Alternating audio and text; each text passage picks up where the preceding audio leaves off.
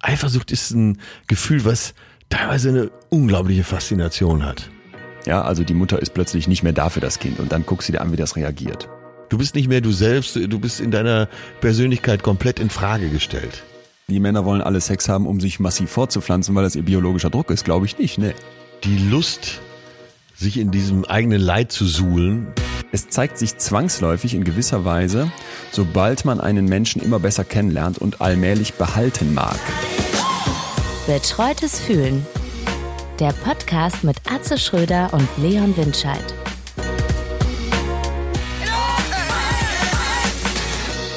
Leon, äh, bist du wach?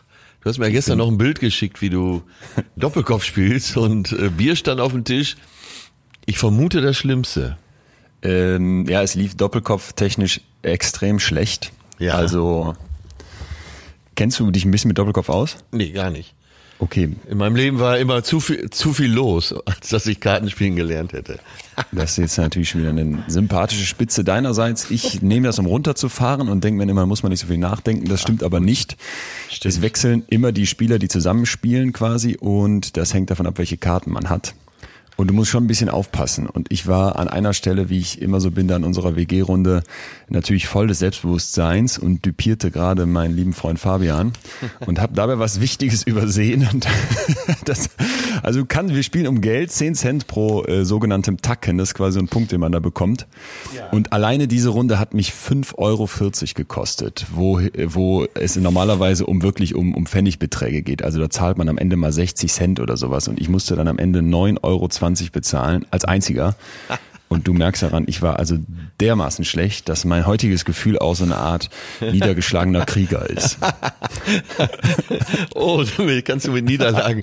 Du bist doch sonst so extrem kritikfähig, aber so Niederlagen ist nicht dein Ding, ne? Nee. Ach, ich bin, bin einfach, ich liebe einfach das Gewinnen und das beim Doppelkopf nicht anders und ähm, muss dabei immer wieder feststellen, dass äh, dazu doch bestimmte kognitive Fähigkeiten fehlen.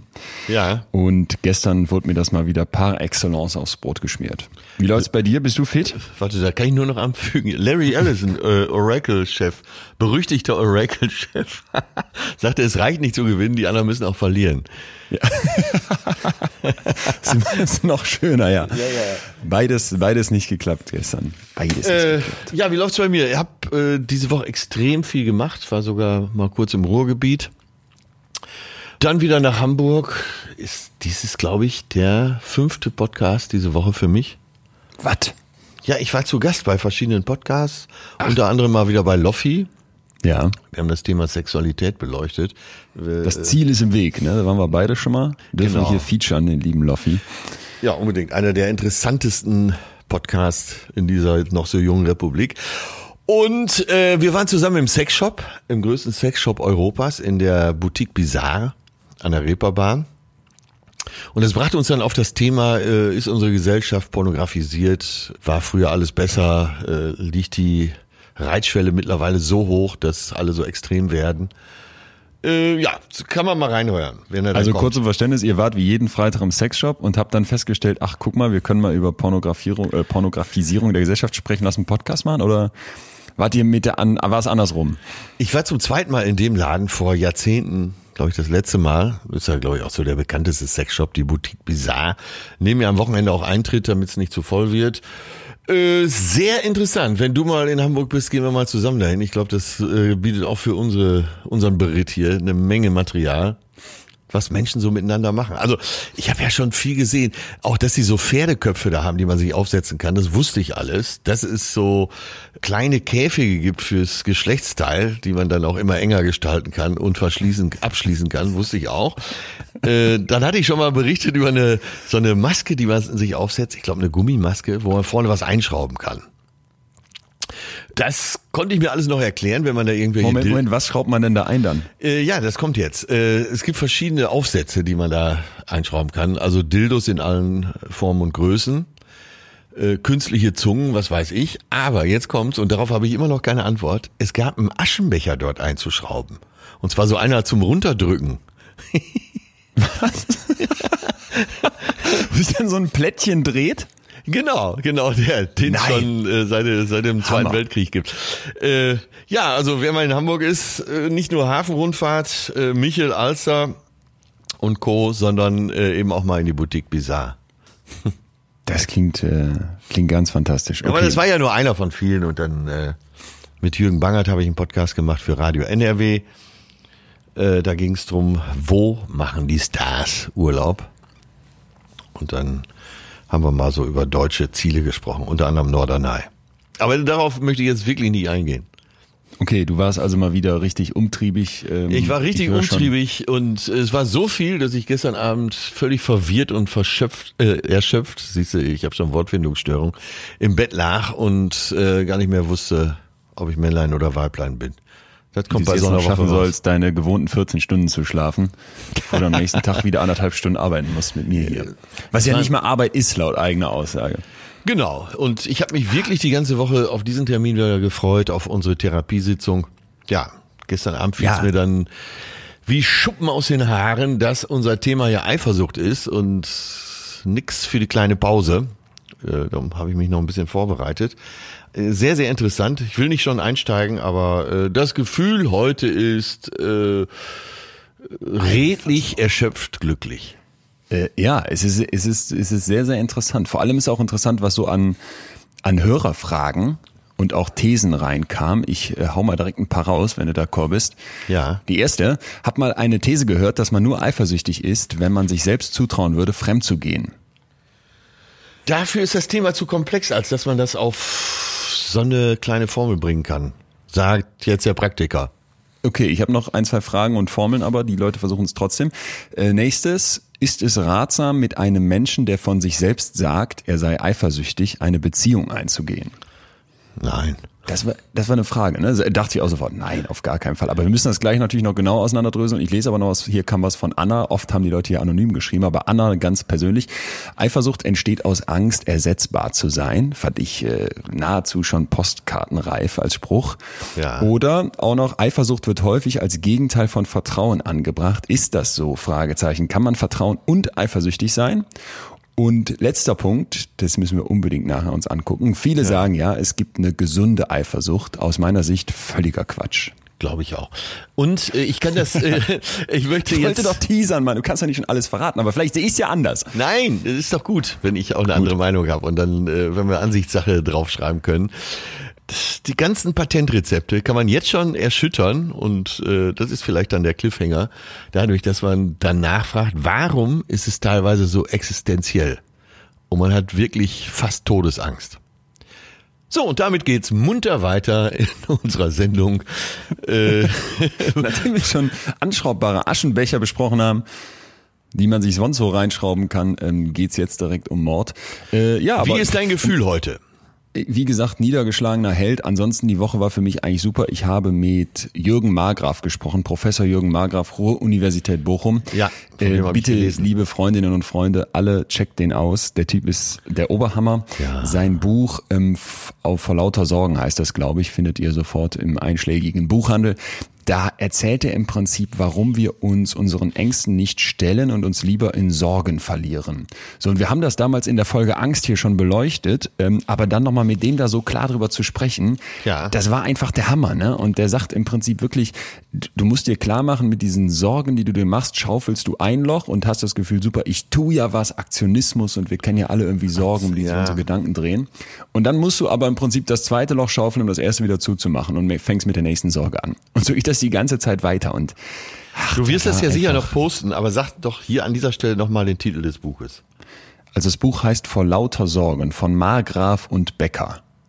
So, ja. und das ist wirklich, also sehr verständlich geschrieben. Es tut mir leid, lieber Margraf, die Grafiken da drin sind unerträglich, aber der textliche Inhalt ist wirklich Hammer. Hat aber nichts zu tun mit äh, Sorge dich nicht lebe.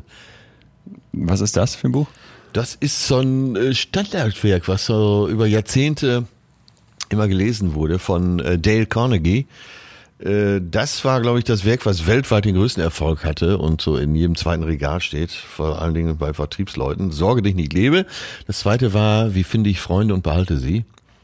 wird von mir gern mal zitiert, wenn einer so, so quer daherkommt, dass ich sage, übrigens, es gibt ein Buch. Das heißt, wie finde ich Freunde und behalte sie auch. Äh, das solltest du mal lesen, ja. Aber das, äh, das ist die beide Bücher sehr amerikanisch geschrieben. Ja. Äh, eben bei, äh, wie finde ich Freunde, ist es schon äh, so ein bisschen grenzwertig. Da geht es darum, nur zu Netzwerken, um geschäftlich Freundschaften auszunutzen und so weiter. Aber Sorge, Toller- die ich nicht lebe, Ansatz. äh, kann man mal bringen.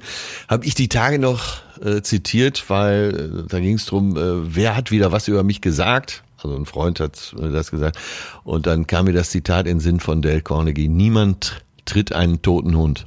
Das ist so ein ganzes Kapitel in dem Buch, wo es darum geht, wenn du völlig uninteressant bist, da wird auch keiner über dich reden. ich merke gerade, die, diese gesamten, diese gesamten Literatursachen, wo du immer so das Gefühl hast, es gibt diese einfachen Formeln und es gibt so Ja. diese ganz klaren Daumenregeln und so musst du es machen. Seltenst, äh, wenn ich mich damit tiefer auseinandersetze, komme ich zu dem Schluss, dass das irgendwie Bestand hat. Du merkst immer, ja, es gibt aber Abweichungen und das trifft längst nicht auf alle zu und so pr pragmatisch und Ja. ein, einprägsam das klingt, das ist meistens sehr viel Bullshit. Sorry. Das kann immer ein schöner Impuls sein, wie zum Beispiel das Kind in dir muss Heimat finden. Ja, du, Äh. du bringst mir ja immer so Bücher rein. Ich darf dazu noch mal eins zitieren, was hochkontrovers diskutiert wurde bei mir bei Instagram, als ich gesagt habe, dass ich das auf deine Empfehlung hin lese. Und zwar das Café am Rande der Welt. Oh ja. Oh ja.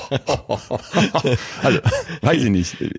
Du, du warst Fan, ne? das habe ich richtig in Erinnerung. Die, die Lager stehen sich da wirklich unversöhnlich gegenüber, ne? Also wenn es einen dritten Weltkrieg gibt, dann wegen dieses Buchs, weil ja, genau. Den Eindruck habe ich aber auch. Aber ich, ja, ich, ich will mich jetzt nicht besser machen, als ich bin, aber klar lese ich sowas distanziert. Es gibt noch ein interessantes Buch, warte, ich trete jetzt, trete jetzt mal den nächsten Weltkrieg los. Die subtile Kunst des darauf Scheißens. Das ist der deutsche Titel. Der, not giving a fuck. Ja, ja, ja. ja, ja, ja. Äh, Aber auch das hat mich wirklich inspiriert und mir Impulse gegeben, mich da mal näher mit einigen Sachen zu beschäftigen. Ja, das war ja auch mein Eindruck bei das Café am Rande der Welt. Ich bin bei der Hälfte und gerade wurde mir auf, würde ich schätzen, 17 Seiten erklärt, was ich von einer grünen Meerschildkröte lernen kann, die also nicht ähm, gegen die Wellen schwimmt, sondern mit den Wellen. Und ich dachte, ja, ist ein interessanter Gedanke, hättest du mir auch in zwei Sätzen sagen können, aber kannst du mir auch wie einem fünfjährigen Kind mit einer ähm, milden Form von Lernbehinderung hier auf 18 Seiten lang erklären, am Beispiel einer grünen Schildkröte. Und ich dachte, ähm, müsste sein. Ey, ey, weißt du, was das Schlimmste an diesen Büchern ist? Äh, erstmal die ganzen Wiederholungen, immer und immer wieder. Und dass du wirklich den Eindruck hast, äh, da hält dich jemand für mindestens Ja. lernbehindert. Also, also ich, ich, dachte wirklich, so die drei, das ist ja, die Geschichte ist ja folgende. Irgendein Typ, der Protagonist ist, hat glaube ich was autobiografisches, fährt mit seinem Auto, biegt falsch ab und landet am Arsch der Heide irgendwo in einem Café und weiß gar nicht mehr, wo er ist und hat Hunger. Und jetzt kommt die Aber de, auch den Teil hätte man in einem Satz abhandeln können, wie in einem Satz. hören. Und dann kommt die, äh, das waren jetzt die ersten 40 Seiten. Zugegeben, das Buch hat ein relativ kleines Format. Ja. Und dann kommt die Kellnerin und irgendwann auch der Koch und die legen ihm eine Speisekarte hin und darauf steht die Frage, warum bist du hier? Und wenn man die Speisekarte mehrfach hin und her dreht, steht da plötzlich aus mysteriösen Gründen, ich glaube, das soll der psychologische Ansatz sein, warum bin ich hier? Und jetzt kriegst du laut dieser Geschichte einen völlig neuen Zugang und unser äh, Protagonist ist auch komplett baff und ich sitze da die ganze Zeit und denke, komm zum Punkt und sag mir irgendwas, was ich noch nicht wusste. Die Frage zu stellen, warum bin ich auf der Welt? Also wenn das für mich was Neues ist. ja. Ja, ja, ja. Ja, und, äh, und trotzdem inspiriert das ja viele Leute und Das war so. Äh, man darf auch nicht verkennen, dass ähm, Leute, die nicht so gerne tief erstmal in die Sachen einsteigen wollen, äh, vielleicht durch solche Wiederholungen eben auch auf den, ja, zumindest mal so einen Fingerzeig kriegen, sagen wir es mal so. Also da muss ich sofort zustimmen, auch auf mich selber bezogen. Wir sind ja hier hoffentlich mittlerweile bekannt dafür, dass wir zumindest versuchen oder es vorgeben, mit dem, mit dem Finger auch immer an die eigene Nase zu fassen. Ich merke es ja auch, wenn ich dann mit nicht einem Professor spreche, sondern drei, vier, fünf zum Thema Achtsamkeit und nicht eine Studie gelesen habe oder einen Artikel in irgendeiner Zeitschrift, sondern wirklich ähm, 20 Studien, wissenschaftliche Studien und sehe, ach, Achtsamkeit bringt es doch. Dann ist das so eine Wiederholung, wo ich denke, ja, vielleicht Ja, vielleicht hätten wir uns sonst gar nicht mit dem Thema beschäftigt, wenn es nicht Genau. zunächst so trivial dahergekommen wäre, oder? Genau. Ja, trotzdem, mir kam das Buch, also alle Freunde, denen ich gesagt habe, ich lese das gerade, schrieben mir sofort, das wird dir nicht gefallen, du wirst es hassen. Und da habe ich mich gefragt, ob ich noch bei dir irgendwie den Kaufpreis zurückkriegen kann, weil ich meine ziemlich sicher, dass du mir das empfohlen hattest. Ja, habe ich. Für, also für mich war es eine Inspiration, aber ich wette zwei Flaschen Champagner darauf, dass du es nicht zu Ende schaffst. Nee, ich, ich würde gerne dagegen wetten, aber nach den Verlusten gestern beim Doppelkopf kann ich mir das nicht mehr leisten und vor allem äh, liegt es schon so lange da. Wenn wir uns das nächste Mal sehen, dann trinken wir mal Shampoos. Äh, geht auf mich. Wird sowieso Zeit, mal wieder miteinander ein Gläschen zu trinken. Dringend, ja. dringend, dringend. Ich würde so gerne mit der Eifersucht anfangen, Atze, weil das ist, das ist ein Thema voller Sprengstoff und äh, es kam, wir sagen es ja immer wieder, ja, aber ja. in dem Fall war es mal wieder krass, es kamen so viele Nachrichten rein. Eine Hörerin hat mir einen zweiseitigen, ich nenne es mal Brief geschrieben, wo sie wirklich das Thema selber aufbereitet hat. Vielen Dank ja. dafür und auch für die vielen, vielen Geschichten, die wir uns gleich angucken müssen, die zum Teil sehr, sehr krass waren. Vielleicht lese ich mal ein, zwei davon direkt vor, wenn du einverstanden bist. Oder, ja, ich möchte ähm, nur vorneweg sagen, dass für mich der nachhallende Tenor, ich habe das gestern Abend auch alles durchgelesen, doch eigentlich fast in jeder Zuschrift, äh, zumindest im Subtext so war, äh, gibt's eine Lösung. Dachte ich auch. Ja, ja, ja. Ja, genau. Ich hatte an ganz vielen Stellen das Gefühl, ähm, wir hören gleich auch einen krassen Fall, wo du so dachtest, boah, ja. da leidet wirklich jemand, aber so von außen der Blick drauf war sofort, ja, das kriegen wir hin. Viele leiden, viele leiden, das kann man glaube ich schon sagen. Entweder, ja. dass sie selber eifersüchtig sind oder unter einem Partner leiden, der eifersüchtig ist, das kann ja. halt auch eine Menge zerstören. Ja. Eine Frau dann zum Beispiel geschrieben, Eifersucht ist mega anstrengend. Ich war es nie, bis ich ganz mies betrogen wurde. In Klammern, er war verlobt und ich hab's nicht geblickt, bis er irgendwann verschwand und ich auf Social Media seine Hochzeitsbilder gesehen hab. Ja, also soweit klar. Er ist mit ihr zusammen, so nach dem Motto, ist aber parallel verlobt, haut dann ab und heiratet. So, und seitdem sie das also mitbekommen hat, bin ich zu sehr, lasse mich deshalb auf nichts Neues ein, hatte einen Versuch und musste merken, wie wenig ich vertrauen kann und was für ein Kontrollfreak ich geworden bin. Ja, ich, ich, wir hören uns einfach mal ein paar an, glaube ich. Ne? Dann kriegen wir einen Eindruck, was ich, die Phase Darf ich mal ist. ganz kurz eben da einwerfen? Äh, das erinnert mich sofort an einen Fall. Einer der, sagen wir mal, fünf erfolgreichsten Podcaster in diesem Land, der auch als äh, Stand-up-Komiker extrem erfolgreich ist, hatte sich mit einer Freundin von mir eingelassen. Und dann habe ich so zwei Monate später gefragt, na, wie läuft's so? Und sie meinte, na ja, er ist schon ein toller Kerl, er ist so rücksichtsvoll, dass er mir tatsächlich auch zwei Monate lang nicht erzählt hat, dass er seit anderthalb Jahren schon fest liiert ist.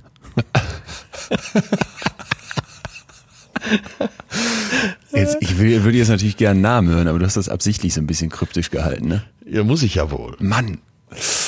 Okay, ja, es klingt, ja klar, natürlich, äh, ähnlicher Fall. Wir müssen uns nachher mal angucken, was man damit macht. Ich habe äh, ein, eine E-Mail, die war mit Verlustängste überschrieben.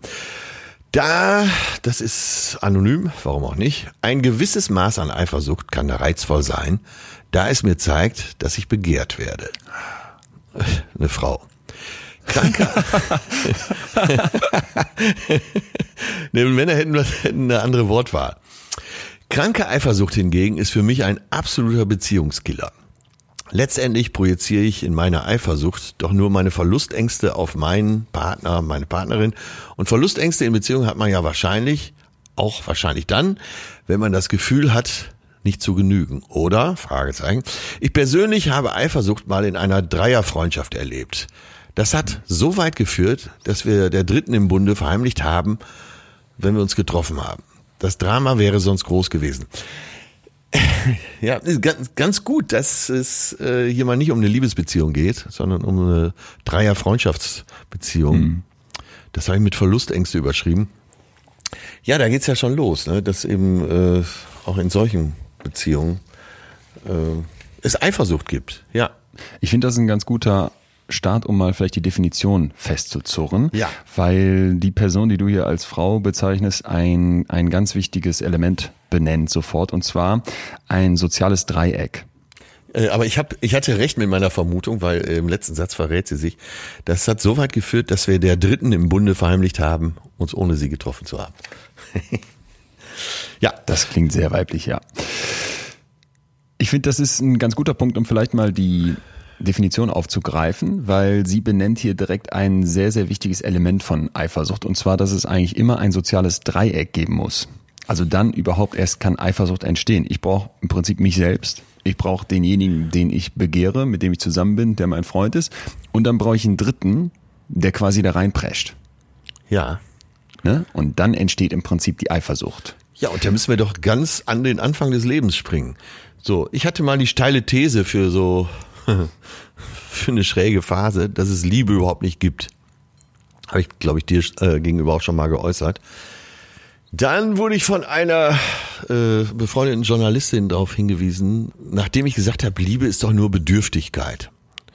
Und für mich war Bedürftigkeit was Negatives. Und da wurde ich eben von einer Freundin darauf hingewiesen, dass doch, die gerade ein Buch auch zu dem Thema geschrieben hatte, dass doch Bedürftigkeit nichts Negatives ist. Ein neugeborenes Kind ist bedürftig. Ein Ja. Neugeborenes würde ohne die Liebe seiner Mutter, ohne äh, dass die Mutter sich um das Kind kümmert, würde sterben. Und da an der Stelle habe ich begriffen, dass eben äh, diese Liebesbedürftigkeit existenziell und elementar ist. Weil es geht um dein Leben. Das, äh, das hat der Säugling wahrscheinlich schon in seinen Instinkten. Und wenn in dieser Zweierbeziehung äh, Säugling, Mutter, Ja. irgendjemand dazukommt, der die Mutter ablenkt, dann wird der Säugling teilweise sogar wahrscheinlich Todesangst haben. Weil er denkt, äh, ich zähle jetzt hier nicht mehr. Das ist äh, total. Also ich habe das selber komplett erlebt und das interessant ist, wie früh die Kinder zum Teil schon solche Eifersuchtsverhaltensweisen zeigen. Und zwar im Alter von sechs Monaten nur kann man das wissenschaftlich schon beobachten. und bei mir in der Familie Wie beobachtet man sowas? Du guckst dir im Prinzip an, dass du den Kindern quasi etwas, etwas wegnimmst, beziehungsweise die Aufmerksamkeit wegnimmst. Ja. Ja, also die Mutter ist plötzlich nicht mehr da für das Kind und dann guckst du dir an, wie das reagiert. Und so klassische Muster da bei sehr, sehr kleinen Kindern, wenn man mit denen Studien machen möchte, sind zum Beispiel Blickrichtungen. Wie reagieren die? Wo gucken die hin? Viel Ja, mehr kannst du ja. ja jetzt nicht von denen verlangen. Kannst ja nicht sagen, wie fühlt sich das an? Beschreib mal ein bisschen.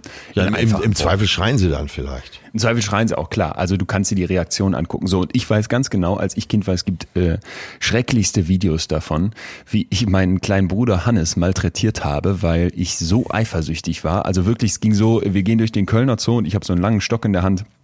Und der fährt auf so einem Fahrrädchen ohne, ohne Pedale vor mir her, ist also der ist zwei Jahre jünger als ich, ich kann schon laufen und diesen Stock halten und er schlagt den die ganze Zeit von hinten mit dem Stock. Auch nicht so ein bisschen, sondern so richtig so, dass mein Vater irgendwann angelaufen kommen muss und mir diesen Stock abnehmen muss. Und ich habe, also als mein Bruder geboren wurde, habe ich meiner Mutter immer Geschichten erzählt.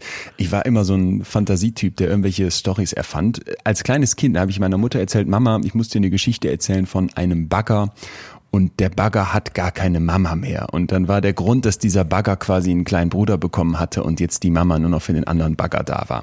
Äh, also so abstrahiert auch schon. Ne? Und das waren, also wirklich, ich hatte auf meinen Bruder einen Hass und äh, das muss pure Eifersucht gewesen sein im Alter von wenigen Jahren. Ja, kann ich absolut nachvollziehen. Ich hatte ja eine zwei Jahre ältere Schwester. Ich kann mich eigentlich gar nicht dran erinnern, dass ich mal nicht eifersüchtig auf die war. die sah super aus, die konnte alles, die hatte den großen Freundeskreis und ich habe halt als Junge von zehn Jahren nicht begriffen, dass meine zwölf, 13 Jahre alte Schwester da mit ihren Freundinnen alleine abhängen wollte. Ich wollte dann immer mit ins Zimmer. Teilweise versucht, die Tür aufzutreten, was mich natürlich noch unerwünschter machte, weil ich so peinlich war. Bekannt warst du auch für deine Rückenbisse. Äh, Dann, ja, es, bis, es kam irgendwann mal zu diesem Rückenbiss im Garten, weil sie schon äh, irgendwie ein Fahrrad hatte, ich nicht, und sie dann auch Mädchen, wie sie war und Zicke, die sie war, gesagt hat, dafür bist du zu klein, dafür bist du zu dumm. Und dann kam ich mit brutaler Gewalt des Weges. Damit Eifersucht entsteht, das merken wir hier, glaube ich, gerade ganz schön, wird in der Wissenschaft theoretisch angenommen, dass es zwei Kerne im Prinzip gibt, zwei unterschiedliche Kerne. Der erste ist ein sogenannter primitiver Kern. Primitiv klingt immer schon so wertend, aber damit ist gemeint, dass wir also alle tief in uns drin im Prinzip diese Motivation haben, ne, uns zu quasi uns zu beschützen. Das siehst du dann auch bei Tieren. Du siehst das zum Beispiel bei Studien von Jane Goodall, die also mit Affen zusammengearbeitet hat und dann beobachten konnte, dass auch Affen sehr schnell Eifersucht zeigen, wenn da ein Männchen mit einem anderen Weibchen rumflirtet. Ne? Oder da, Ja, es ja. gibt bei YouTube großartige Videos, wo du dann siehst, wie ein Hund den anderen wegzieht, wenn der sich gerade zum Herrchen da aufs Sofa kuschelt. Ist das denn im Und- Bereich der Instinkte anzusiedeln? Naja, was ist Instinkt, muss ich dann zurückfragen. Aber es gibt ja schon bestimmte Dinge, die so tief in uns verankert sind ne, und die uns auch als Lebewesen verbinden, dass du schon merkst, aha, dass die Natur das mal angelegt hat, das muss ja irgendeinen Sinn haben. Ja. Und das finde ich an diesem primitiven der Sinn? Kern der Eifersucht ganz interessant. Ja, lass uns gleich drüber reden. Ich sage Okay, dir noch kurz gut. den zweiten Kern. Denn neben diesem Primitiven, und das ist ja dann oft das, was uns als Menschen mit unserer unglaublich komplexen Gefühlswelt von den Tieren unterscheidet, gibt's dann noch einen elaborierten Kern, Ja. wenn du so möchtest. Und Ja. das ist ganz interessant, weil wir werden ja nicht nur einfach eifersüchtig, weil wir jetzt sehen, wie unser Partner da fremdknutscht oder sogar in die Kiste steigt, sondern wir können ja auch ein regelrechtes Gedankenkarussell anschmeißen, ne? uns Dinge vorstellen, uns ausmalen, wie wäre das. Und auch dann, wenn dieser Betrug stattgefunden hat, neben so einer kurzen Wut und Aggression, die wir irgendwie rauslassen, dann ja auch sehr, sehr lange auf sowas rumkauen. Das heißt, dieser elaboriertere Kern, der hat im Prinzip mit unserer, mit unserem unglaublichen Hirn zu tun, das dann solche krassen Kognitionen produzieren kann. Und dazu ganz interessant sind die hingegangen, äh, 1993 eine Studie und haben sich Kinder angeguckt im Alter von vier Jahren. Und jetzt kommt nochmal dieses Dreieck ins Spiel, was ich eben angesprochen habe. Dann konnten die also zeigen, wenn sich die Mutter jetzt um ein deutlich kleineres Kind, um irgendwie so einen Säugling gekümmert hat, Ja, dann war ja. das dem Vierjährigen zumindest egaler, als wenn sich die Mutter um ein gleichaltriges Kind gekümmert hat. Ne? Das Kind, so die Hypothese hatte schon irgendwie verstanden, dass eine Mutter sich um einen Säugling kümmern muss. Das hatte ich als kleines Kind scheinbar noch nicht so früh gereilt. Und jetzt, wenn aber ein Gleichaltriger dazu kommt, und das war ja bei meinem Bruder, wir waren ja deutlich näher auch, vielleicht passt es dann doch, dann werde ich eifersüchtig, weil ich plötzlich erkenne, ah, da ist eine Bedrohung. Das heißt, das erfordert dann schon etwas mehr Kognition, etwas mehr Nachdenken. Ja, da geht's an die Existenz. Da geht's an die Existenz und da- super. Also das finde ich wäre noch ein wäre dann noch ein weiterer ganz wichtiger Punkt, über den wir sprechen müssen. Eifersucht ist im Prinzip immer ein Komplex aus Gedanken, aus Gefühlen und aus Reaktionen, aus Verhalten. Das Dann heißt, wär's ja, also im äh, in Prinzip dem- drei Ebenen. Dann wäre es ja aber in dem Bereich der Überlebenskonzepte anzuordnen. Ja, würde ich sofort dahin packen. Ja, würde ich okay. sofort. Also zu dieser primitive Kern sofort und der zweite Teil ist eigentlich wie bei all unseren Emotionen und Gefühlen so. Angst, Überlebensmechanismus. Angst, Krankheit, unter der heute viele Millionen Leute Menschen, unter der heute viele Millionen leiden, ist dann nicht überlebensfördernd, sondern ne, eben schädlich, basiert aber ursprünglich auf einem ganz wichtigen Konzept, einem Überlebenskonzept. Ey, leider schießt mir jetzt gerade durch die Großhirnrinde das Wort äh, ne, oder das Konzept Survival of the Fittest. Geht es darum, dass am Ende der äh, der Fittere, der durchsetzungsfähigere überlebt? Dann sind wir fast bei Darwin, oder? Wir sind auf jeden Fall gleich bei Darwin. Wir müssen heute eine sehr, sehr lange Reise in die, und sehr spannende Reise in die Vergangenheit machen, um uns Ja. mal anzugucken, was da angenommen wird. Ähm, Es ist richtig heftig, wenn es um Geschlechtsunterschiede geht. Er Erzähle ich dir gleich was zu. Ich hoffe, äh, es kommen ein paar Kapuzineräffchen oder so. Äffchen habe ich nicht für dich, aber Nein, aber- aber- Steinzeitmenschen. Bei Darwin spricht man ja auch vom, äh, vom Affenfelsen und so, ne? Klar. Äh, Da wir, aber wir- also, so im weitesten Sinne werden wir da gleich drauf kommen wahrscheinlich, oder? Survival of the Fittest. Auf jeden Fall. Wir kommen gleich dahin, was die Evolution sich vielleicht dabei gedacht haben könnte und wie sehr das uns heute noch beeinflusst. Aber vielleicht erstmal noch ein paar andere Sachen, die wir uns klar machen müssen, wenn wir jetzt über Eifersucht sprechen. Erstmal ist es also komplex, dann haben wir diese drei Ebenen. Ne? Wir haben gerade gesagt, es wirkt also auf dieser Gefühlsebene, es wird auf, wirkt auf der Gedankenebene und es wirkt eben im Verhalten. Also bei den Gefühlen kann ich mir ja vorstellen, dass ich zum Beispiel sowas habe wie Wut oder Traurigkeit, Ängste natürlich Ja. auch und so ein Misstrauen. Das, da gehört sehr, sehr viel zu. Bei den Gedanken kann ich mir dann vorstellen, was ich eben alles an Schleifen durch meinen Kopf drehe, wenn ich mir vorstelle, ach, wo fährt er denn hin? Ach, wieso hängt sie denn den ganzen Tag an ihrem Handy? Mit wem schreibt sie? Ja. Und beim Verhalten wird's dann oft eben krankhaft, wenn ich dann nämlich anfange, immer so checken zu wollen, ne? Oder vielleicht sogar so spionagemäßig hinterherlaufe oder immer versuche, wenn er gar nicht guckt, mal eben auf dem Handy die letzten Nachrichten zu checken. Aber das kann man ja nur verstehen und auch lösen, wenn man die Grundlagen versteht. Ja, genau. Unbedingt. Das ist eigentlich meistens so bei psychischen Problemen, dass die auf unterschiedlichen Ebenen wirken. Ne? Also Gefühle, Gedanken und Verhalten, das wäre jetzt sehr klassisch. Und im Grunde kannst du eigentlich alle drei nur lösen, indem du auch alle drei angehst und am besten an die Wurzel kommst. So, Ja. und dann finde ich wichtig, dass man sich mal klar macht, dass im Unterschied zum Neid, wo es darum geht, dass ich etwas haben möchte, ja, also dass ich etwas haben möchte, das jemand anderes hat, bei der Eifersucht darum geht, dass ich etwas behalten möchte, was mir jemand anders abnehmen könnte. Und dieses könnte ist ganz entscheidend, weil Eifersucht eine Antizipation bedeutet. Ich stelle mir etwas vor, was passieren könnte. Und das ist eigentlich der beste Nährboden für so Gedankenschleifen, die dann äh, sich immer weiter hochschaukeln, aus denen du nicht rauskommst. Ja, ich weiß, ich wiederhole mich hier, aber vielleicht ist das auch der Schlüssel hier zum Erfolg. Urängste. Es geht um Urängste. Es kommt nicht aus dem Nichts.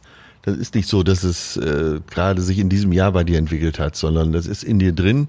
Das ist eventuell mangelndes Selbstwertgefühl, aber eben auch die Urangst, nicht überleben zu können.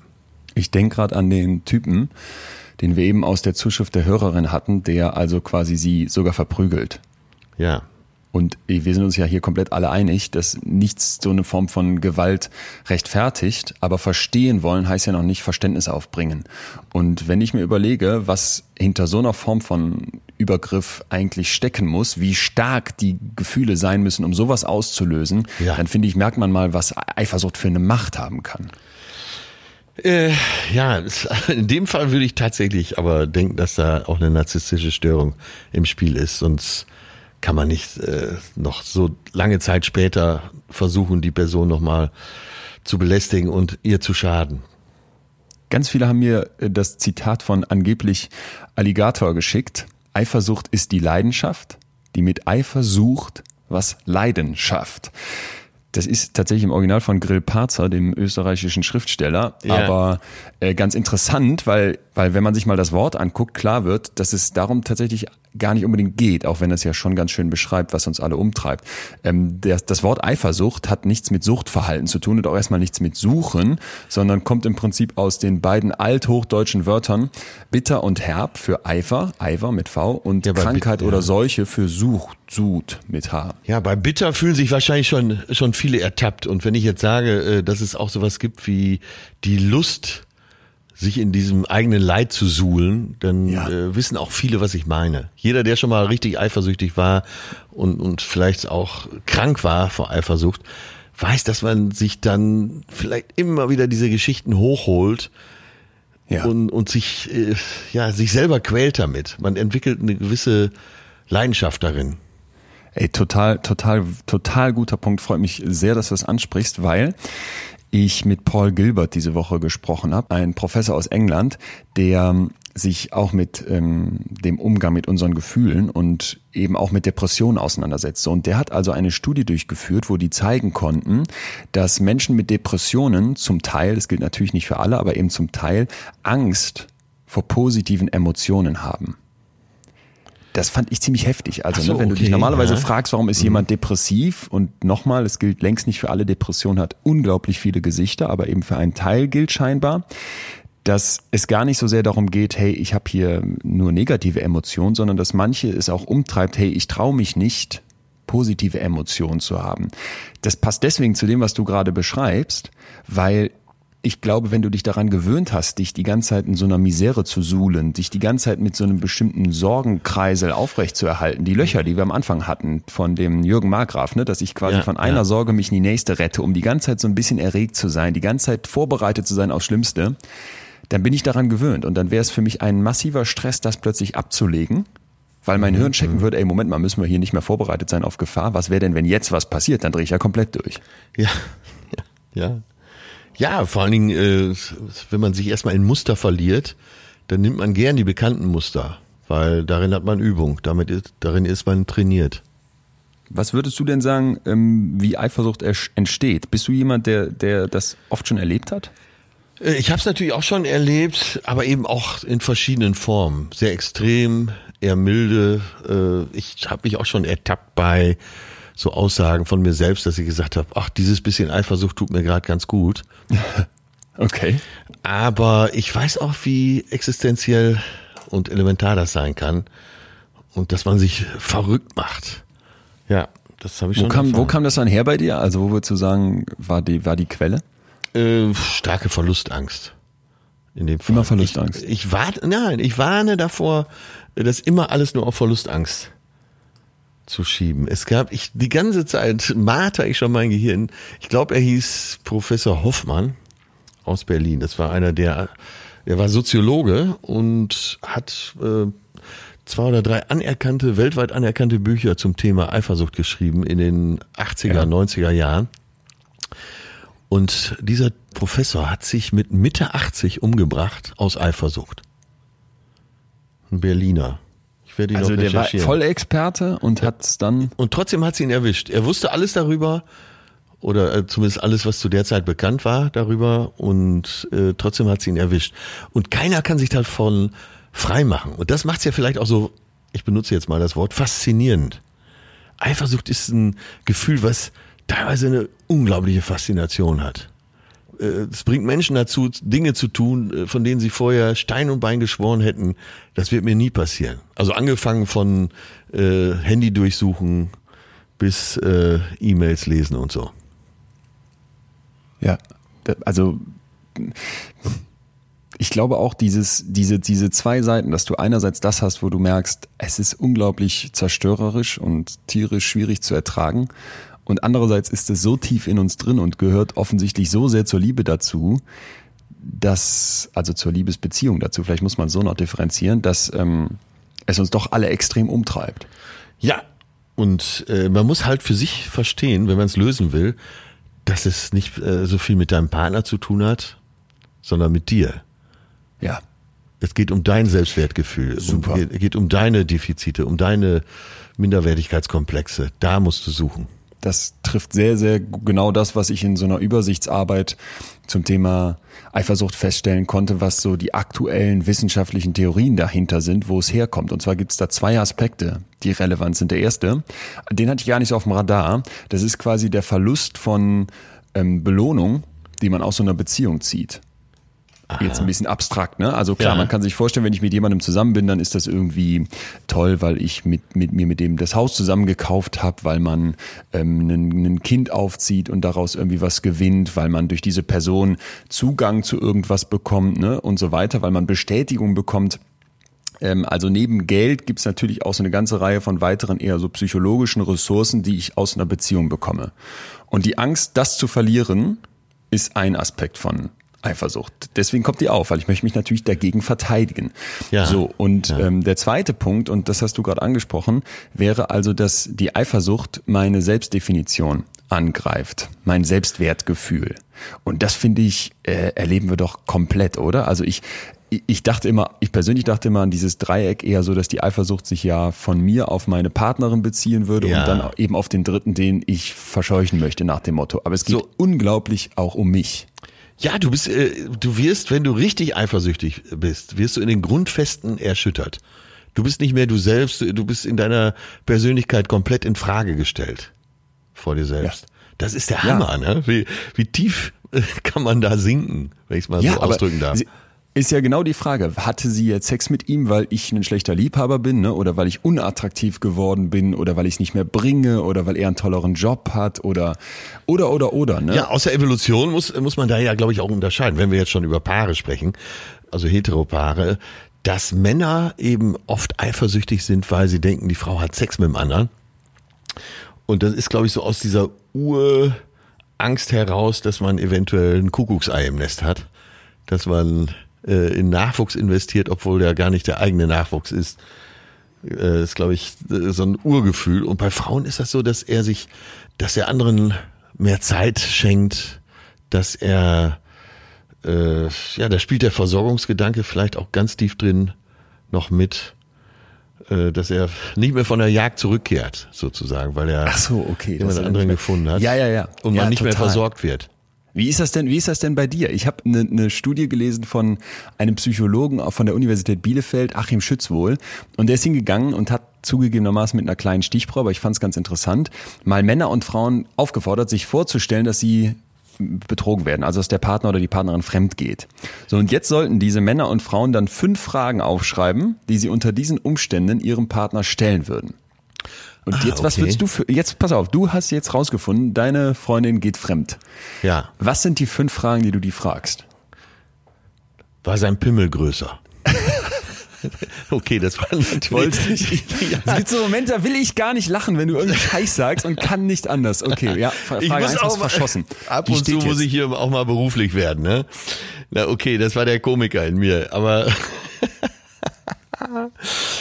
äh, oh Gott. Ey, fünf Fragen. Also Ja, sag das, mal, sag mal, sag mal, Das erste, äh, das erste wäre, ich bin da jetzt mal ganz ehrlich, natürlich. War der Sex besser?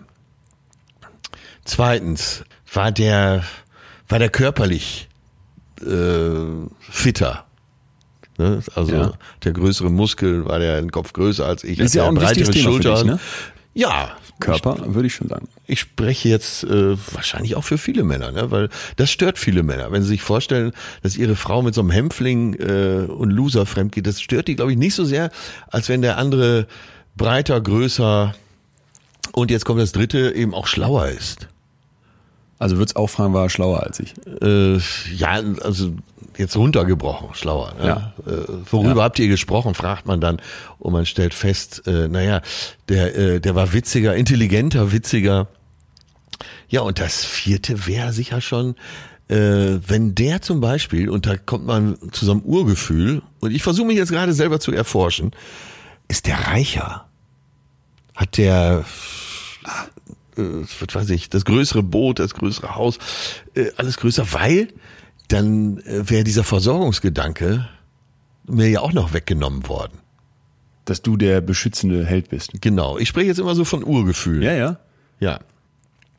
Ich wette, man würde nicht so fragen, ist der reicher? Man würde fragen, was macht der denn? Wo Genau, wohnt der? genau. Äh, Also er den sozialen? Status wird man abfragen. Ne? checken. Ja. Also dass er sozial eben höher gestellt ist. Und das fünfte würde ich jetzt mal vermuten wäre, äh, habt ihr euch gut unterhalten? Also dass da die Ebene dann auch noch stimmt. Und was wird dir am meisten Angst machen dann davon? Wahrscheinlich der höhere soziale Status. Krass. Weil da könnte ich gar nichts gegen tun. Aber ich habe jetzt mal versucht, typisch Mann zu antworten. Ich glaube, wenn wir zwei Dinge jetzt rauspicken würden, typisch Mann wäre, ist der sexuell attraktiver und ist er sozial attraktiver. Ich, ich, ich will dazu noch kurz was sagen. Ich würde dir recht geben. Äh, Bei mir wären vielleicht ein bisschen die Fragen noch anders gewesen, aber grundsätzlich ein ähnliches Muster. Was wäre bei dir anders gewesen? Ich glaube, ich würde, ich hätte doch noch sehr, ich fühle mich ehrlich gesagt oft ein bisschen, wie, wie soll ich das sagen, ähm, zum, zum, zum eher weiblicher, jetzt nicht, nicht unmännlich, wir haben es ja hier ausführlich diskutiert, aber schon eher, wenn es jetzt Mittelwerte wären, dann wäre ich auf der Männlichkeitsskala ein bisschen mehr Richtung weiblich. Und mich hätte schon noch mehr sowas, mehr dieses Zwischenmenschliche noch interessiert, was du auch in der letzten Frage hattest. Habt ihr euch denn gut unterhalten? So, Ja. ich würde dann wissen wollen, äh, wurde sich auch geküsst, glaube ich, neben Sex. Ich habe Ja, ja, ich weiß genau, aber was ich du denke meinst. manchmal so, ne, dieser rein platonische sexuelle Akt versus liebevolles Küssen, das wären für mich persönlich schon, glaube ich, zwei unterschiedliche Dimensionen. Ja, kann ich hundertprozentig unterschreiben. Äh, für mich wäre auch so ein platonisches Rumgemache wäre Ja. gar nicht möglich.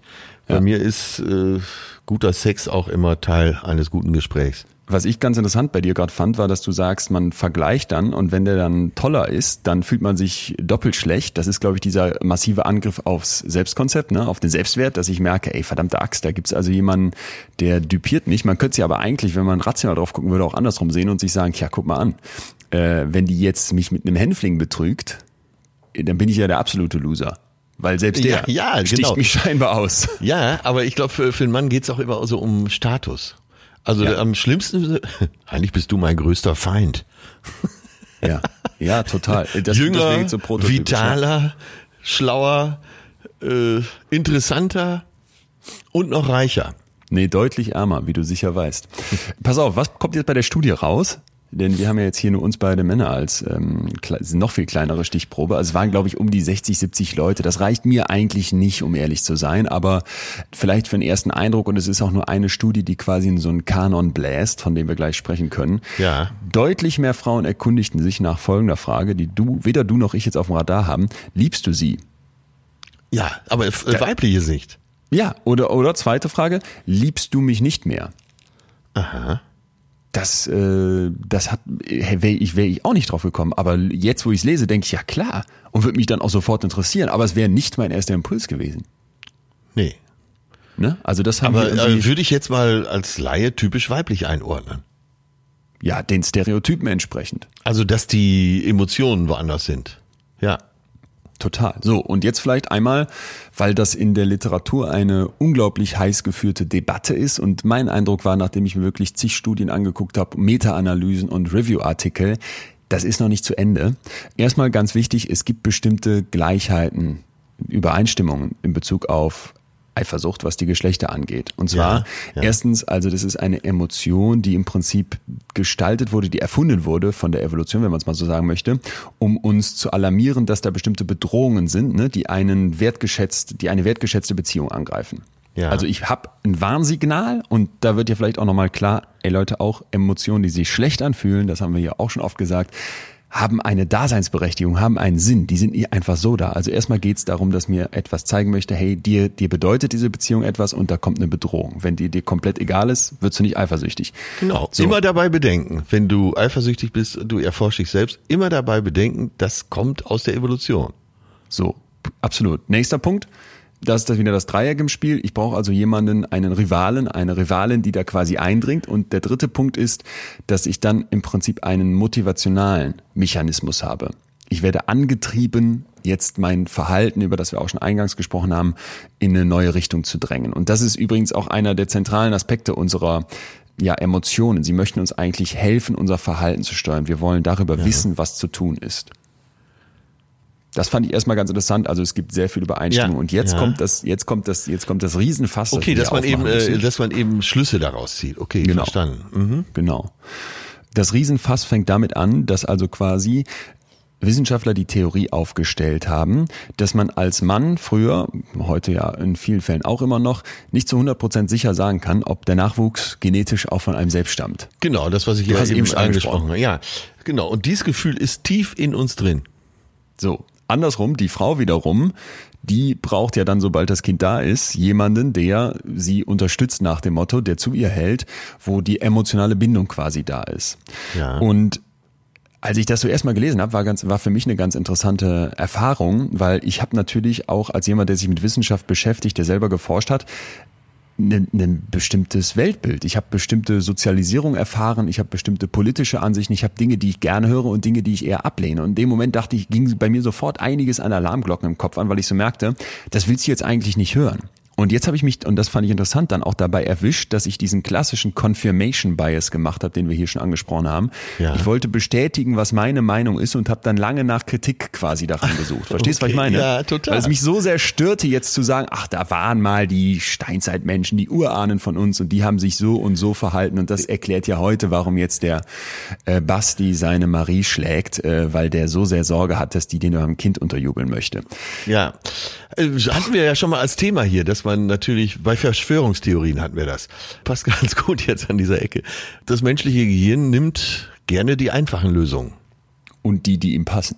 und die, und die da ins eigene Denkmuster passen. Ja, Genau, so. Also mein sehr, sehr kritischer Blick darauf hat dann aber trotzdem eben erstens Review-Artikel und Meta-Analysen sich angeguckt. Stand hier, es waren jetzt zwei Stück aus 2012, 2013, auch wenn man unterschiedliche Messmethoden berücksichtigt und eine ganze Reihe von möglichen, naja, Störvariablen quasi ausblendet, gibt es diese Unterschiede. Gibt es Geschlechtsunterschiede und zwar eben wie von dir beschrieben, die Männer interessiert bei der Eifersucht eher dieser sexuelle Aspekt und Ja. die Frauen eher der emotionale. Ich sage ganz bewusst eher, ne, weil wie immer sprechen wir hier über Mittelwertsunterschiede. Das heißt, längst nicht alle Männer sind so, wie Ja. jetzt hier gerade beschrieben, dass die sagen, ich springe nur auf die Sexthemen an und längst nicht alle Frauen sagen, mich interessiert das überhaupt nicht, mich interessiert nur das Emotionale. Die Überlappung ist sehr, sehr groß. Das heißt, die meisten interessieren sich schon für beides. Ja, wir sind ja gute Beispiele, wie wir eben gezeigt haben. Äh, bei uns ist ja Sex auch nur denkbar, wenn äh, eine größere Verbindung da ist und nicht einfach so. Ja. Genau. Und was dann, was ich ganz spannend fand, es liegt eben auf der einen Seite so komplett auf der Hand, dass man sagt, ja, es lief ja alles damals bei den Steinzeitmenschen, wie wir uns das alle vorstellen, haben wir ja bei den Flintstones gesehen oder waren schon mal im Museum und wissen deswegen gefühlt genau, wie das war. Ich fand aber interessant eben in einer Arbeit, wo das kritisiert wurde, dass auch mal so erklärt wurde, ey, vielleicht stimmt das auch gar nicht, ne? Und vielleicht haben die Vorfahren von uns auch schon so zusammengelebt in kleinen Gruppen, dass es eigentlich jetzt gar nicht so wichtig war, von wem das Kind stammte, sondern dass es eigentlich um Kooperation ging und darum, dass man sich gegenseitig unterstützt und hilft. Und dass deswegen diese Frage danach, was jetzt da sexuell passiert ist, gar nicht so im Vordergrund steht und das Emotionale eben doch für beide Geschlechter wichtig ist. Ja, wo du es gerade ansprichst, äh, im erweiterten Bekanntenkreis, Pärchen, äh, eher, eher so ein bisschen gemütlicher Teddybär zu Hause, sie so eine jünger, ganz agil auch im Kopf. und äh, sie haben über Jahre versucht, Kinder zu kriegen, hat nicht geklappt. Irgendwann war sie schwanger und es stellte sich raus, aber von einer Affäre. Ach. Und der Bekannte äh, war, ich sage jetzt mal, so schlau zu sagen, naja, komm, passiert ist passiert, nehm, ich nehme das Kind an. Der ist jetzt der soziale Vater, der genetische kommt äh, einmal die Woche zu Besuch. Ja. Und das ist so gefühlt für mich, gib mir recht oder nicht, einer der kultiviertesten, eines der kultiviertesten Verhaltensweisen, die ich jemals gesehen und gehört habe. Also kurz nochmal zum Verständnis. Es kommt zu so einer Art Seitensprung, daraus entsteht ein Kind und jetzt heißt es nicht um Gottes Willen und Riesenkatastrophe, sondern es wird sich quasi einfach sehr ver verantwortungsvoll drum gekümmert. Ja, unter zivilisatorischen Gesichtspunkten eine absolute ja. Höchstleistung. Total. Kind ist mittlerweile zwölf, schlaues, hübsches Kind und äh, ja, alle Beteiligten sind ganz glücklich offensichtlich. Kind auch. Kind auch, ja. Ich, ich saß letztens mit einer Truppe von meinen Jungs zusammen und ähm, ist eigentlich, also Eifersucht muss ich gestehen, ist eines unserer viel diskutierten Themen, geht dann allerdings oft in die Richtung, dass es so darum geht, wenn man jetzt länger in einer Beziehung ist, wenn man dann irgendwann heiratet, Kinder bekommt, dann vielleicht nach so ein paar Jahren und von einem Freund wurde sehr vehement die Zahl fünf in den Raum geschmissen, merkt, egal wie, to wie toll die Frau ist, also er machte dann so die Unterscheidung, ich zitiere ihn jetzt, du hast da so eine Art Supermodel, mega schlau, ganz toll, top Beruf, klasse, oder du hast so eine Dorfmarkt, ähm, das waren seine Worte, dann ist bei der Dorfmark das vielleicht nicht die Fünfjahresgrenze, aber selbst bei der noch so tollsten Frau wäre bei fünf Jahren dann aus seiner Sicht quasi Feierabend und dann kommt die Lust in dir auf, nochmal links und rechts zu gucken. Äh, wo hat er die fünf Jahre her? Äh, ich vermute eigene Erfahrung, so alt ist er noch gar nicht, deswegen frage ich mich, wie oft er schon diese fünf Jahresslots voll gemacht hat. Vielleicht hat er sich auch umgeguckt, aber Empirie. das war seine Zahl. Was würdest du, was würdest du, was würdest du jetzt sagen? Zwölf Wochen? Äh, eins meiner Lieblingsbücher ist Die Liebe wert drei Jahre von äh, Frédéric Bechbeder. Du könntest es auch in Französisch lesen, ich nicht. Äh, möchte ich an dieser Stelle nochmal empfehlen, kommt auch mit in die Show Facts. Ja, und der hat die Theorie, äh, in dem Buch, es ist ein Roman natürlich von äh, ein Jahr verliebt sein, ein Jahr äh, kuscheln, das dritte Jahr nur noch aushalten. Und dann geht's von vorne los. Ja, aber, aber was machen wir denn jetzt damit? Darf, das, äh, darf der, das Ende des Buches mal spoilern? Ja. Äh, dass er dann feststellt, irgendwann hat er die richtige und da stellt er fest, nach drei Jahren geht's erst richtig los mit der Liebe. Ah.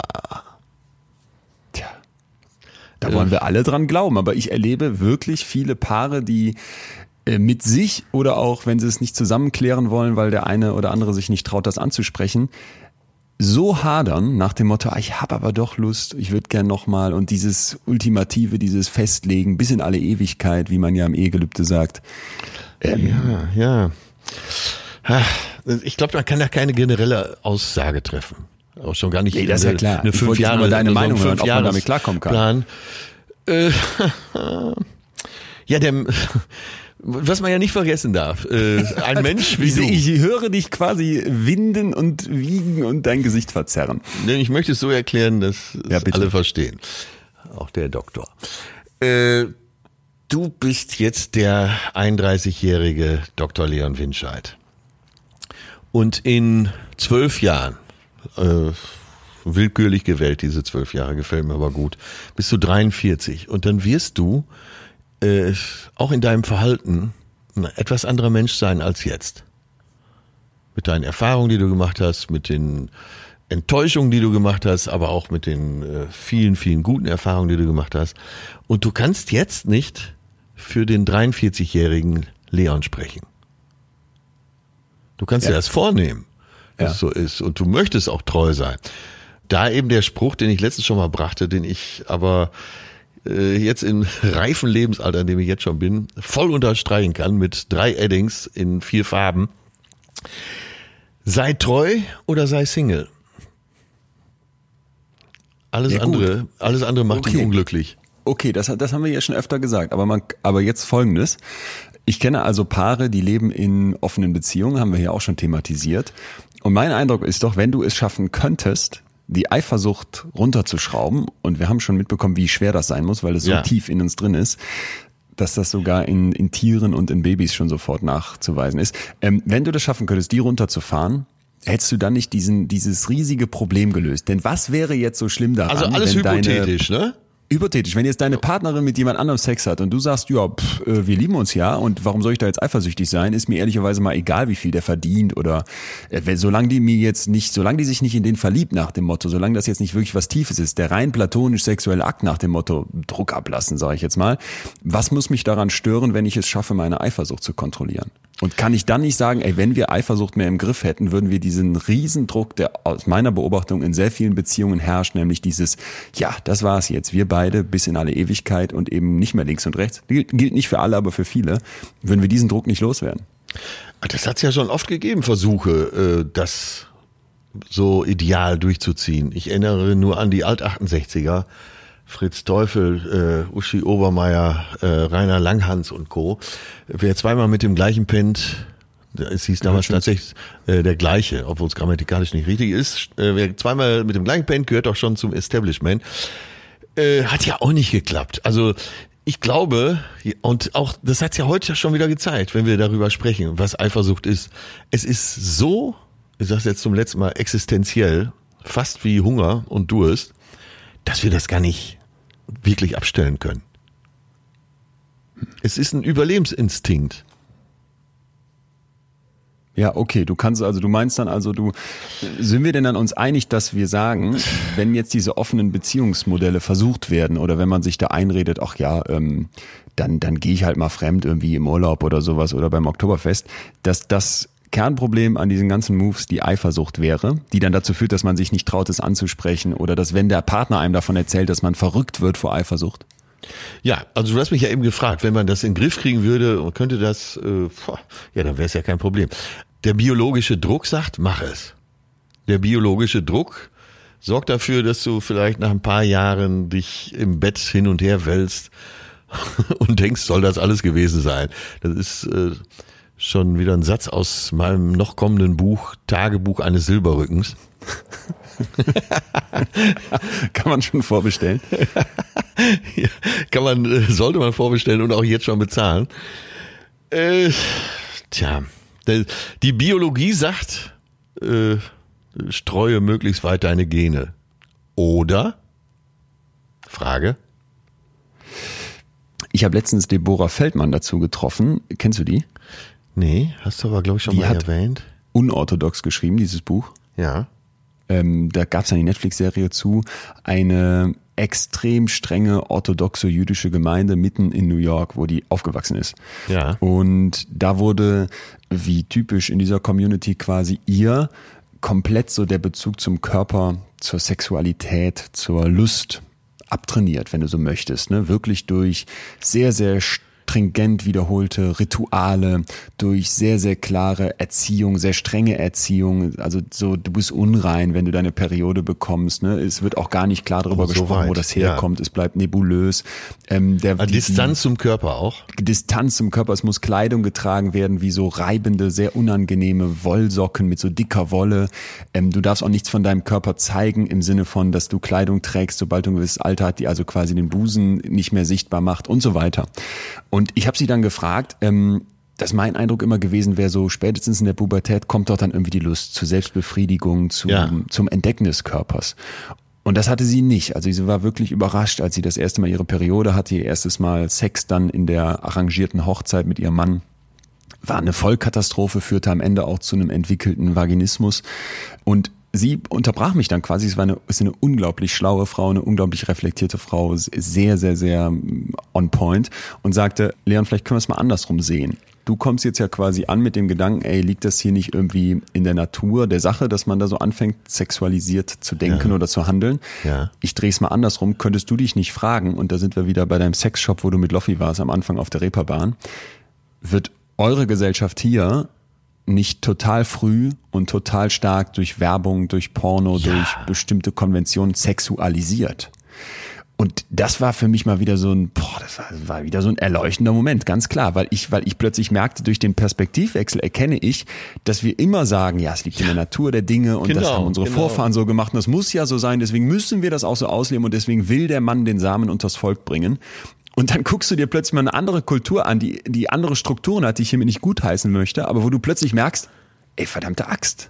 Es geht auch völlig anders. Und die haben dieselben Vorfahren. Ja, aber äh, würdest du sagen, es gibt diesen biologischen Druck nicht? Ja, gute Frage. Also ich würde unterstellen, dass es jetzt nicht pauschal behauptet werden kann, ja, die Männer wollen alle Sex haben, um sich massiv fortzupflanzen, weil das ihr biologischer Druck ist. Glaube ich nicht, ne. Nee, aber äh, dass man dieses Ding überhaupt, äh, das Harte überhaupt in das Weiche steckt, kommt ja aus dem biologischen Druck.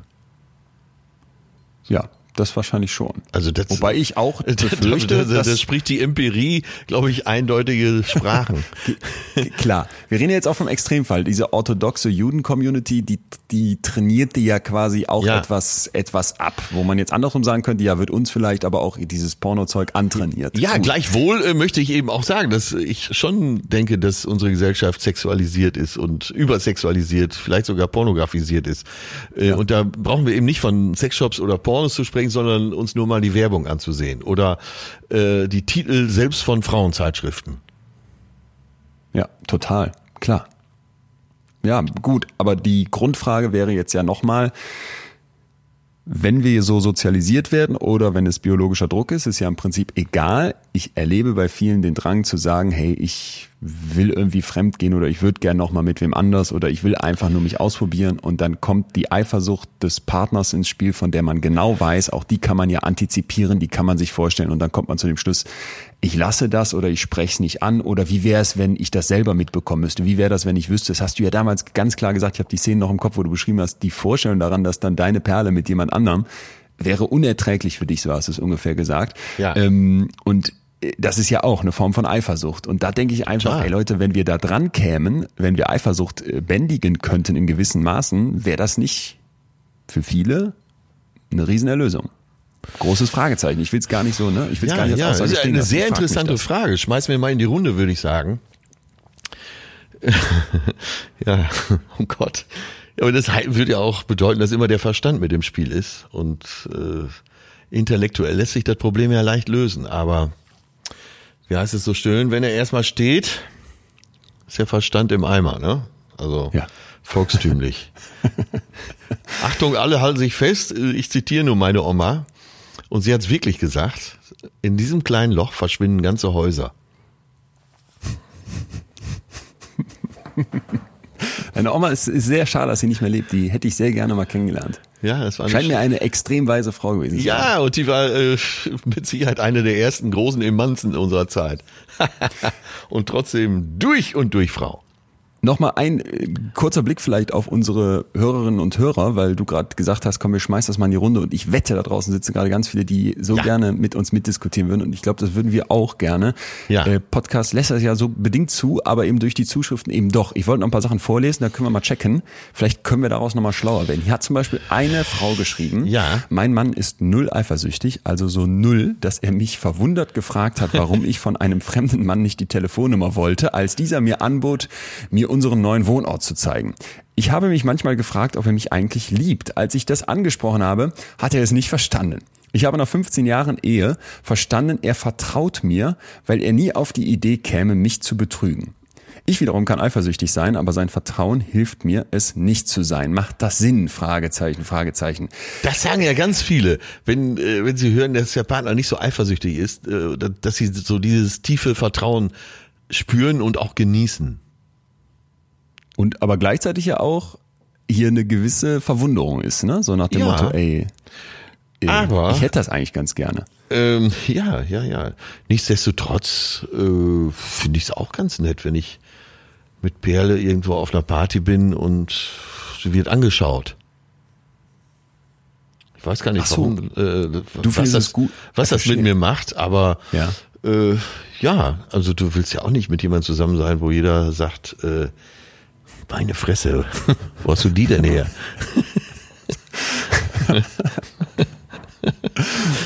Ja, das stimmt. Würde ich, würde ich, kann ich mir auch vorstellen. Ich Ehrt dich ja auch. Äh, es also ehrt dich. Äh, Es schmeichelt hier. Sagen wir es so. Es ist reine dich. Eitelkeit, ja, komm. Ich denke, schreibt hier noch jemand, dass Eifersucht ein natürliches Gefühl ist, das haben wir, glaube ich, heute wirklich ausführlich beleuchtet. Es zeigt sich zwangsläufig in gewisser Weise, sobald man einen Menschen immer besser kennenlernt und allmählich behalten mag. Ja. Das, ne, glaube ich auch. Also Ja. so nochmal, so, sofern dir die Person egal ist oder die Beziehung egal ist, hast du keine Eifersucht. Und deswegen finde ich zu sagen, ein gewisses Maß an Eifersucht kann ein sehr positives Zeichen sein. Da würde ich sofort meinen psychologischen Haken hintersetzen wollen.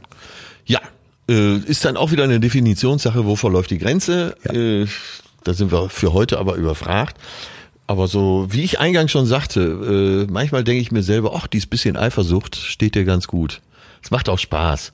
Und wenn beide drüber äh, lachen können, ähm, dann ist das doch ein gutes Zeichen. Und da sind wir schon fast bei dem, bei der Frage, was tun gegen Eifersucht? Ja, vielleicht darf ich noch eine kurze Sache dazu sagen, dass es ähm, bezüglich dieser Grenze, wo die Eifersucht krankhaft wird, tatsächlich eine, eine psychische Störung gibt, die im Grunde mit krankhafter Eifersucht zu tun hat. Die gehört zu dem Bereich der Zwangsstörungen, OCD, ne, Obsessive Ja. Compulsive Disorder.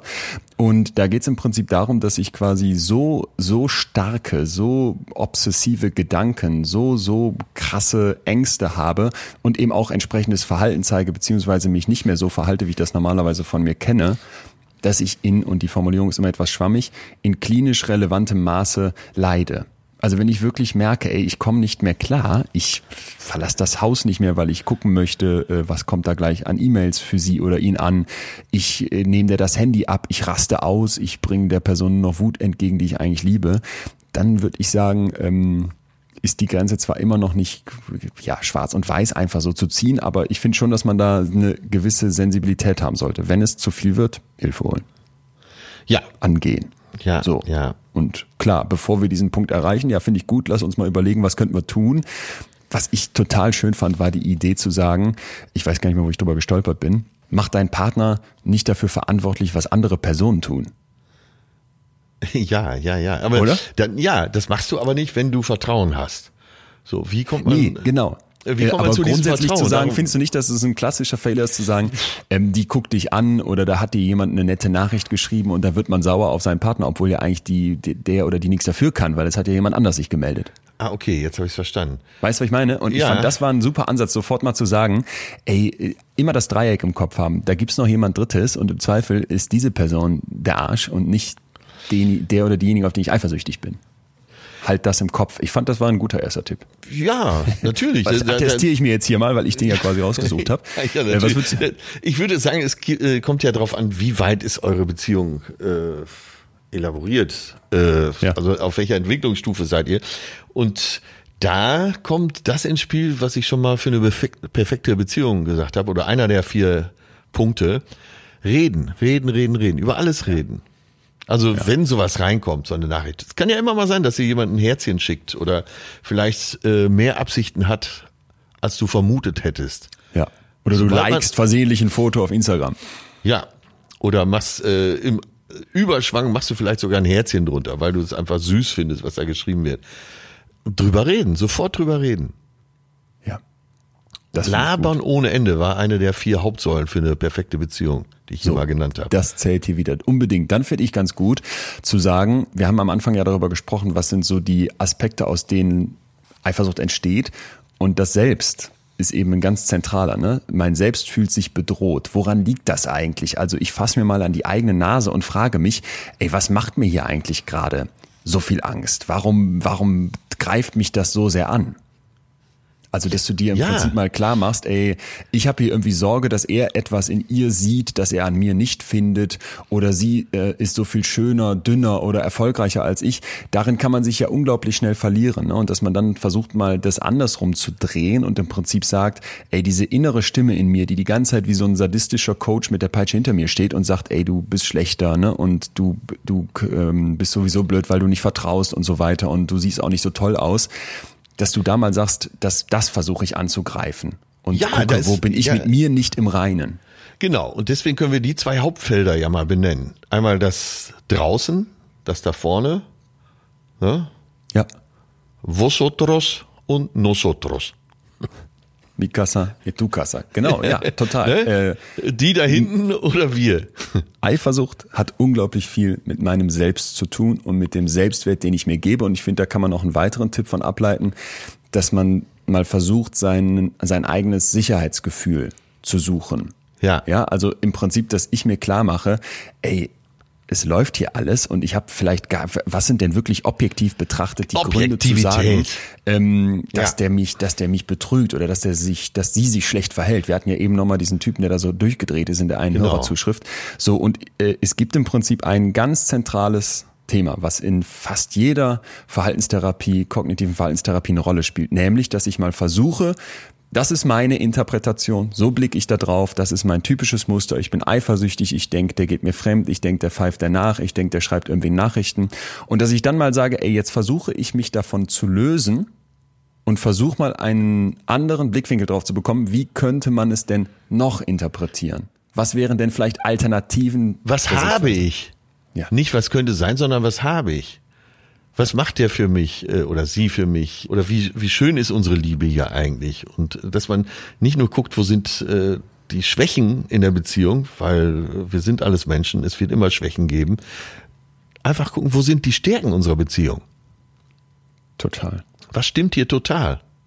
Nimmt er mich ja. in den Arm, knutschen wir rum, äh, kümmert er sich um mich, äh, merkt er sich Sachen, die ich erzählt habe? Wie unterhalten wir uns? Äh, halten wir uns an der Hand? Äh, darauf kann man sich auch mal konzentrieren. Ja, also es ist wirklich im Prinzip eine, eine Umdeutung, eine kognitive Umdeutung. Wenn ich die ganze Zeit das Gefühl habe, der macht Dinge und die äh, macht er, um mich zu provozieren oder um fremd zu gehen, dass ich dann einfach mal sage, ey, die macht er nicht, äh, weil der mich betrügen möchte, sondern weil der einfach zum Beispiel so ein tiefes Vertrauen in mich hat und in unsere Beziehung, dass er gar nicht auf die Idee käme zu sagen, hey, da ist irgendein Problem. Ne? Eben die Hörerin, die geschrieben hat, ey, der war gar nicht irritiert oder er hat sogar vorgeschlagen, lass dir die Nummer von dem geben. Ja. So, das ist so eigentlich ein fantastisches Zeichen dafür und sie hat es ja auch umgedeutet, auch wenn es ihr schwer fiel, zu sagen, ey, das ist doch wirklich, der Typ hat Vertrauen in uns. Ja, oder mir kommt noch was anderes in den Sinn. Warum ist meine Freundin so nett zu meinem Kumpel? Vielleicht, weil sie mich so liebt und äh, weil er mein bester Kumpel ist, sie auch mit dem gut klarkommen möchte. Ja. Ja, also eben die positiven Sachen denken. Total. Also ich glaube, das ist, das ist wirklich, wirklich zentral.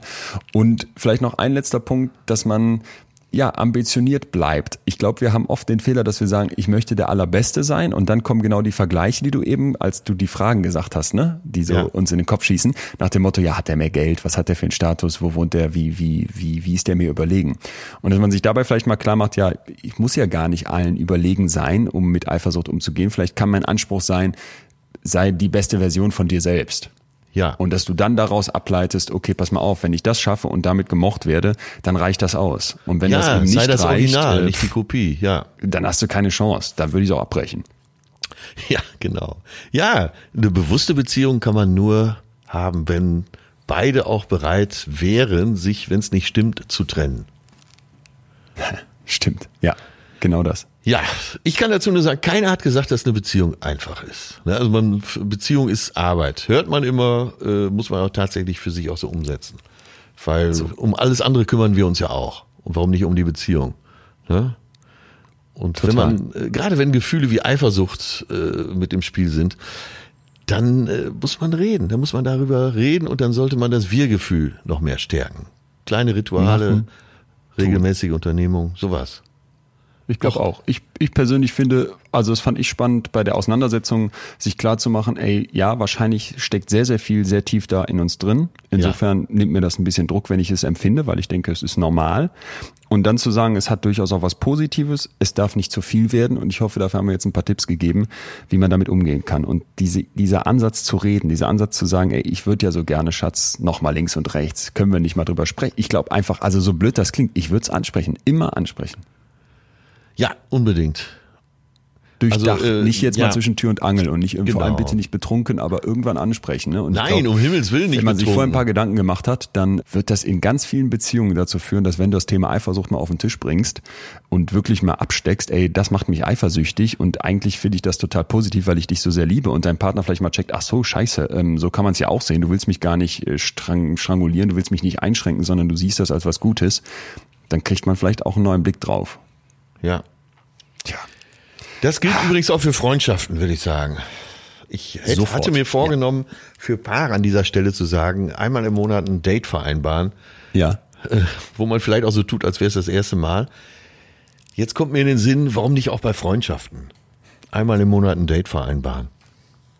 Und total. Und dieses Dreieck was wir angesprochen haben, bezieht sich auf menschliche Zusammenkünfte, auf, auf Beziehungen jeder Art. Und das kannst du eben auch in Freundschaften haben. Klar. In familiären Beziehungen natürlich auch. Und ich würde sagen, wir haben hoffentlich heute so ein bisschen dieses Monster der Eifersucht, der, wie hieß es noch, der Sehr gut. Iver und Sucht, dieses Wort, dieses altdeutsche Wort, ne? Die giftige, die giftige Seuche, die bittere Seuche, äh, vielleicht ein bisschen umgedreht und umgekrempelt und hoffentlich auch gezähmt. Also mir hat's Ja. äh, große Freude gemacht, war sehr interessant. Ja, fand ich auch sehr interessant. Lass nicht zu, Vor allem dass, deine fünf äh, Antworten. das, das kleine Gift der Eifersucht äh, den ganzen Teich betrübt. Ja. Bleibt eine zentrale Frage wie immer Ja. am Ende. Mein Lieber, was machen wir nächste Woche? Ich habe hier was stehen. Äh, Oh. Eitelkeit. Eitelkeit. Ja, es gefällt mir gut. Ja, wenn es dir Hast du dir gefällt. das selber überlegt oder hat's irgendwer geschickt? Nee, äh, kam mir im Laufe dieser Folge, weil ich Ach so. festgestellt habe, äh, als wir darüber sprachen, dass mir gefällt, wenn mein Partner auch angesehen Ja. wird, dass es eben mit Eitelkeit zu tun hat. Und da habe ich gedacht, na ja, vielleicht wäre es gar nicht schlecht, weil es passiert doch eben in dieser Welt sehr viel aus Eitelkeit. Siehe meinen lieben Freund Atze, den ich frage, stell dir mal vor, deine Freundin hat dich betrogen, was hast du da für Fragen an sie? Und dann kommen primär so Fragen wie, wie war er denn, wie, wie toll war er denn im Vergleich zu mir? Ist auch eine Form von Eitelkeit. Ja, So, okay, super. Das würde ich sagen, ist dann nächste Woche das Thema.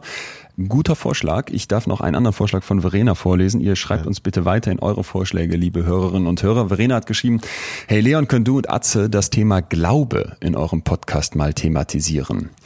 Das habe ich sofort auf die Liste geschrieben und das würde ich sehr gerne mal irgendwann machen, Verena. Danke. Ja. Nach Dresden, da kommst du scheinbar her. Äh, Glaube finde ich hochspannend. Nicht nächste Woche, aber vielleicht irgendwann mal. Und ich würde sagen, ansonsten Sollen wir dann vielleicht äh, Verena zusagen übernächste Woche? Also legen wir uns schon so weit fest, ja, gut, können wir machen.